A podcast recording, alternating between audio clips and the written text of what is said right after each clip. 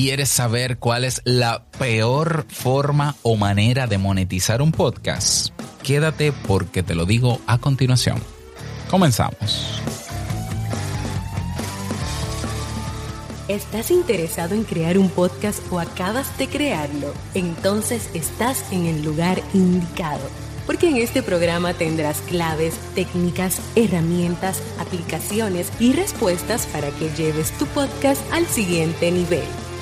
Y contigo tu anfitrión, podcaster y soloprenur que ha hecho del podcast su mejor medio para vivir, el del apellido japonés pero dominicano hasta la tambora, Robert Sasuki. Abre bien tus oídos porque esto es podcast. Hola, ¿qué tal estás? Bienvenido, bienvenida a este episodio, episodio 259 de Esto es Podcast. Yo soy Robert Sasuki, capitán de Kaizen, la academia donde tienes todo lo que necesitas para, bueno, ya lo sabes, para crear, crear, monetizar tu podcast. Pásate por kaizen.com, elige el curso que quieras y tienes acceso de por vida a él. Ok, mm, en el episodio de hoy vamos a hablar sobre la peor manera de monetizar un podcast, porque ¿Hay manera de monetizar un podcast? Eh, hace unos días leí un artículo de una persona que celebraba creo que sus 60 episodios en su podcast. No recuerdo el nombre ni me interesa mencionarlo tampoco. Y entre sus reflexiones que hacía en su artículo sobre lo que, lo que ha aprendido produciendo su podcast, una de sus conclusiones o reflexiones era que el, eh, el, el monetizar un podcast es un mito urbano. yo me reí, porque yo dije, bueno, pues si tú no sabes monetizar un podcast, claro que va a ser un mito, pero no es urbano, es un mito tuyo. Realmente eh, es tú creer que, el hecho de tú creer que no se puede monetizar un podcast es el mito. ¿Por qué? Porque hay evidencia sobrada de gente que monetiza su podcast y el hecho de que exista un solo podcast en el mundo que se monetice ya derrumba esa expresión. Pero bueno, cada quien piensa lo que quiera y yo lo respeto pero claro que hay maneras varias, diversas de sostener un podcast y de usar incluso el mismo podcast como un producto para generar ingresos. Evidencia, sasuke.network.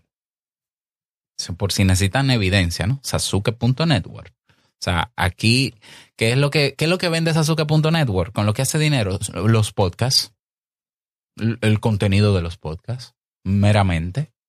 No, pero ¿qué más tú das? Tú das eh, eh, PDFs, libros. No, no, no. El contenido del podcast es lo que se monetiza directamente y nuestros podcasts en Sasuke Network son producciones, productos, que son los que están a la venta a través de una membresía o a membresía mensual o anual. Entonces, maneras hay sobradas. De hecho, tengo un video que si lo buscas en YouTube, 13 maneras efectivas de monetizar un podcast. Eso es un, webinar que di para la Academia de Podcasting hace unos largos años. Y siguen vigentes esas 13 maneras. Y agregaría más. Ya, probablemente me faltó la de hacer un network, pero probablemente la mencioné. Entonces, maneras hay sobradas. Ahora bien, eh, la peor de las maneras es la que es a la que aspira o espera la mayoría de podcasters. Como dicen en mi país, váyate a ver. O sea, la gente está esperando monetizar su podcast de la peor manera, porque la peor manera de monetizar un podcast es la más popular. Coincidencia de la vida. Es la manera que se ha usado para venderle la idea a algunos podcasters de vente para mi plataforma que aquí tú monetiza y hace dinero. Y ahí está la gente. Oye, Anchor, Anchor, Anchor, Anchor. Spreaker, Spreaker, Spreaker. Eh, qué sé yo, eh, eh, ya no me acuerdo de las demás. Evox, Evox, sí, Evox, Evox, Evox. Bueno, que Evox tiene una manera muy buena de monetizar pero tiene esta popular también que te voy a dar a continuación. Entonces, la peor manera de monetizar un podcast, y te lo voy a dar con, te lo voy a demostrar con argumentos, es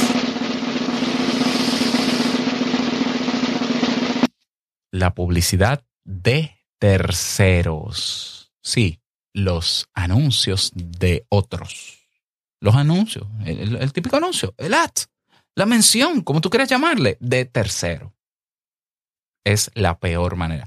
No digo que no pueda ser efectiva, pero eh, puede ser efectiva, pero no, ni es la más rentable. Número uno, no es la más rentable, salvo ciertas excepciones que voy a mencionar en este episodio. Ni es la más fácil tampoco, ni es la más estable tampoco, ni garantiza una, una sostenibilidad a mediano o largo plazo de ningún podcast. Y los argumentos te los voy a dar a continuación. Así que si no te has suscrito a sasuke.network, hazlo con una membresía mensual o anual para que puedas aprovechar el contenido completo de este episodio y del podcast. Así que nos escuchamos dentro y luego del audiólogo comienzo con mis argumentos.